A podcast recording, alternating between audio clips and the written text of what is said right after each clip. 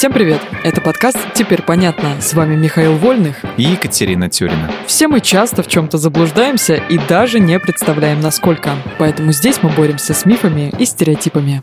Мифы про подкаты к девушкам.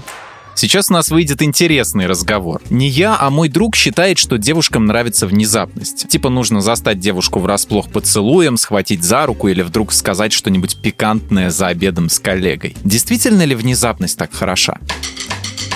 Это миф. В реальности такая непредсказуемая вспышка страсти скорее напугает и поставит человека в неловкое и уязвимое положение. И вообще в этом суть домогательств. Неуместные и спонтанные поцелуи, поглаживания или предложения. Тогда как надо? Можно пригласить человека на кофе, рассказать о своей симпатии и обозначить то, что тебе интересно. Это универсальная конструкция подходит для всех.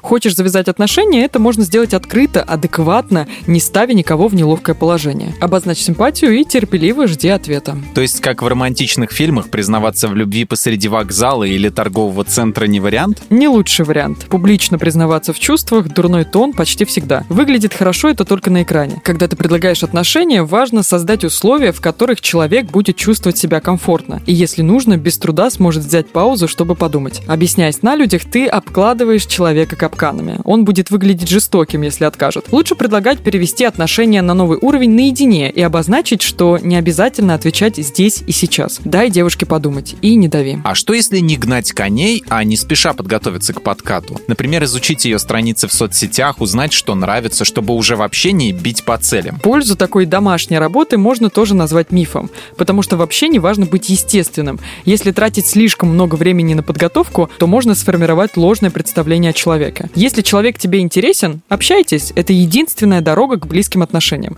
В первую очередь нужно смотреть на девушку как на собеседника человека, с удовольствием слушать ее и рассказывать о себе. Это даст богатую почву для разговоров. Домашка помешает искренне удивляться новому и собьет с толку. Теперь понятно. В этом выпуске мы использовали материал Николь Морозовой и благодарим автора за классное разоблачение популярных мифов. Полная версия текста на сайте Лайфхакера. Подписывайтесь на подкаст «Теперь понятно», ставьте ему лайки и звездочки. Новая порция разоблачений уже на подходе.